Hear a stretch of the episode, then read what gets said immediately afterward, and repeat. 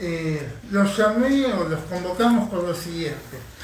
Junto con el doctor Adrián Alberto Sánchez, que es un abogado administrativista de Santa Rosa, representamos a un grupo de vecinos eh, muy importante, porque es un número mayor a mil hasta ahora, de, que se juntaron o, reunieron las firmas a través del programa Change.org y nos han convocado para tratar de, ser como la voz pública momentáneamente o expresar la voz pública de manera jurídica respecto a un reclamo que tienen sobre el tema de eh, el loteo o las próximas construcciones a realizarse en el polígono de tierra que está entre las calles 333, 300, Avenida de Circunvalaciones y Aicidad de Brunello. Todos sabemos de qué, de qué polígono estamos hablando. Eh, es público en los medios lo que, lo que se está debatiendo, el Consejo Deliberante aparentemente está eh, muy próximo a aprobar una modificación del código de edificación para dejarlo sin efecto o no aplicárselo a sí mismo en ese polígono y hacer todo lo contrario de lo que se comprometió a respetar en el año 2013 cuando sancionó ese código de edificación. Lo que yo quería, el, llamado tiene dos objetivos. El primer lugar es dar a conocer al público en general, de la población de, la ciudad de General Pico, cuál es el reclamo de estos vecinos, porque se han dicho ciertas cosas que no son verdaderas y que tienden a menoscabar la línea del, del reclamo de estos vecinos. Y en el otro y lo otro es fundamentalmente pedirle al Consejo Deliberante que antes de tomar una decisión sobre este tema, convoque o haga una amplia convocatoria de participación ciudadana, no tiene que ser ni a mí ni a Adrián, puede ser vecinos básicamente, para tratar de por lo menos debatir bien y que la decisión que se tome sea verdadera expresión de, del sentir de, la gente que va a estar afectada por, lo que se piensa hacer en ese polígono de tierra. Entonces, lo que, volviendo al principio, digamos, el tenor del reclamo de estos vecinos es el siguiente. En esa zona estaba eh, aprobado el código de edificación para que las construcciones que se podían llegar a realizar fueran lo que se llama de baja densidad o los terrenos tienen una superficie mínima de 900 metros cuadrados. Eso se traduce en una menor cantidad de casas por manzana y se refleja esa menor cantidad de, de casas por manzana en menor tránsito, mayor tranquilidad, menor ruido, eh, menor peligro del tránsito para la gente que vive ahí mismo, toda una serie de, beneficios que no tiene que ver con lo estrictamente estético, como dijo un concejal hace unos días en un, en un medio eh, gráfico, no es una cuestión meramente estética, sino que tiene que ver con calidad de vida o tranquilidad y tampoco tiene que ver, y esto me interesa sobre todo recalcarlo, con una cuestión discriminatoria. Acá los vecinos no están diciendo, nosotros no queremos un barrio social. Eso no es lo que los vecinos dicen.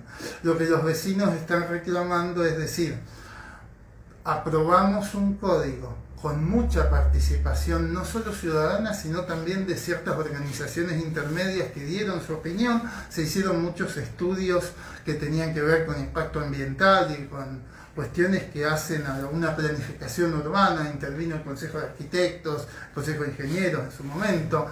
Entonces, se decidió algo que generó en todos los vecinos en General Pico confianza. Y la gente que fue a comprar lotes en esa parte de Pico, confió en un código de edificación que le decía, quédate tranquilo, gastate unos mangos más, comprate un terreno acá, porque entre las cosas que vas a tener como beneficio van a ser que vas a vivir en un barrio con una baja densidad de población. Con los beneficios que acabo de mencionar, podrían imaginarse otros, pero que son completamente lícitos y que nada tienen que ver con cuestiones discriminatorias. ¿Los barrios se pueden seguir haciendo? Sí. El tema es para qué modificar un código de edificación que generó confianza, que hizo que la gente hiciera gastos importantes, inversiones importantes, cuando puede tomarse una decisión alternativa. Entonces, eh, bueno, básicamente ese es el, tenor o de, la aclaración, digamos. Acá la decisión que se está por tomar y que básicamente que dicen que este jueves se estaría tomando y lamentaríamos que así sea, va a generar importantes daños económicos y morales a muchas personas que viven cerca del barrio muchas, eh, porque van a ver, no solo una cuestión de desvalorización del terreno, sino que la persona que vive ahí va a empezar a vivir un poco peor.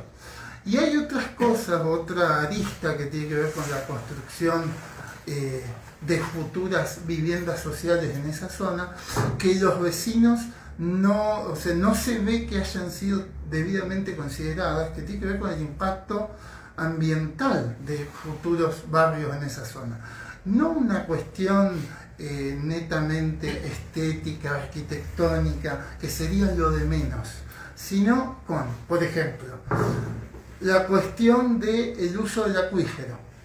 El 29 de abril de este año, la señora intendente municipal y los señores intendentes de todos los pueblos del norte de La Pampa se juntaron acá en Pico, hicieron una, una suerte de reclamo respecto de que había que investigar sobre cómo utilizar bien el acuífero de General Pico para que no nos quedáramos sin agua.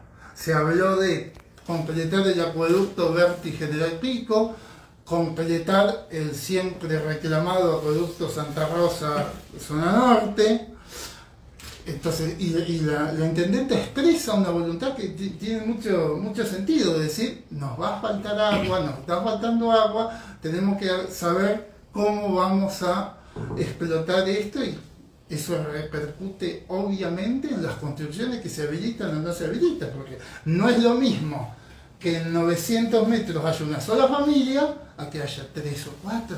Pablo, concretamente, si jueves se aprueba, como parece que va a pasar, ¿ustedes van a hacer un amparo? Sí, eventualmente vamos a hacer eh, medidas judiciales que hagan falta, por supuesto. Pero digo, más allá de lo que tiene que ver con la cuestión de impugnar la decisión en sí, yo quiero remarcar que también puede generar masivos reclamos de responsabilidad civil contra la municipalidad. Y no importa para esto que, la, que el cambio de código de edificación sea lícito. O sea, Puede ser lícito la modificación porque el Consejo puede tener la facultad de haber dicho hace siete años, quédate tranquilo, flaco, invertí, que yo esto te lo voy a respetar, y hoy aparezcan diciendo, el Estado hace lo que quiere, eh, te lo tenés que masticar.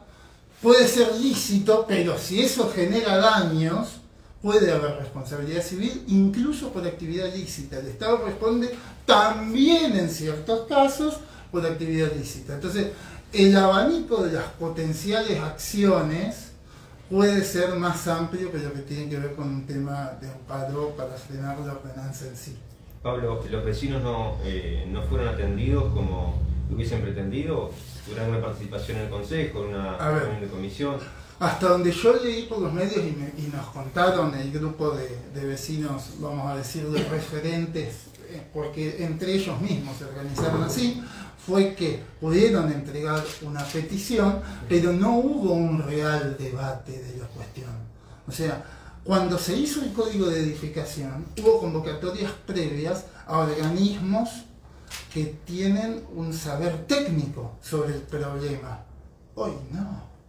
Hoy estamos en necesitamos, o Pico necesita esto, tenemos esta decisión política, muchachos, hagámoslo yo lo, puedo entender, la cuestión política no, es lo que a mí me interesa debatir. Lo que sí digo es que falta el trasfondo técnico y la participación ciudadana que el municipio le dio a la gente en su momento y que hoy está diciendo lo que vos pensé no me interesa. Entonces, eso es un grave problema. Algunos concejales manifiestan esta emergencia habitacional que hay en la provincia de La Pampa con eso justifican un poco esta realización. teniendo en cuenta igual que el gobierno compró las tierras aún estando prohibido realizar ese tipo de construcciones. Sí, eh, a ver, la emergencia habitacional en la Argentina tiene un siglo. Arranca ya por la década del 10 del siglo pasado, donde ya se dictaron las primeras leyes de emergencia en temas de alquileres. Así que invocar una emergencia actual es una falacia para obtener o justificar una decisión que persigue otras motivaciones. Los vecinos sienten, cuando recién lo decías vos, sienten que, la decisión ya estaba tomada cuando fueron a hablar al Consejo Deliberante. Y algunos sí, o sea, se han, ellos han podido hablar con, con concejales de los distintos bloques, algunos les dicen otra, una cosa, otros otras. Eh, repito, no es mi métier hablar de, eh, de la cuestión política en sí, porque me excede a mí. Lo que yo estoy diciendo es que, o, los vecinos están reclamando, es somos mil personas que nos sentimos afectadas por esta, repito, mil, no son diez gatos locos, mil que dicen esto nos va a afectar seriamente así como cuando lo hicimos y nos pusimos de acuerdo y generamos un contrato social a nivel habitacional, convocaste a todos, hoy no podés decir yo soy el Estado, hago lo que quiero. Tenés que tomar una decisión eh, conversada, que contemple los intereses de todas las partes en juego. De estos mil vecinos, hay la mayoría o hay algunos que tengan intenciones de iniciar acciones legales posterior a la decisión? Sí, por supuesto, muchos. Pero repito, la intención nuestra es tratar de, de que la municipalidad genere un ámbito de diálogo y de discusión verdadera, no algo de decir, dame la petición, trato la cuestión como quiero. ¿Sí? Entonces, esto no es una decisión que se debe tomar de un día para el otro. Hay que analizar distintas aristas. Yo mencioné algunas que tienen que ver con la cuestión ambiental, pero no solamente el tema del uso de las napas. Pensemos en las cloacas. Mira si mañana con mil casas nuevas en ese lugar, Pico se convierte en Santa Rosa, donde hay que andar con un broche en la nariz. ¿Quién va a volver eso para atrás? ¿Está verdaderamente la decisión pensada para que eso no pase? Porque no es lo mismo, reitero, meter una casa en 900 metros que meter cuatro. No es lo mismo. Gracias.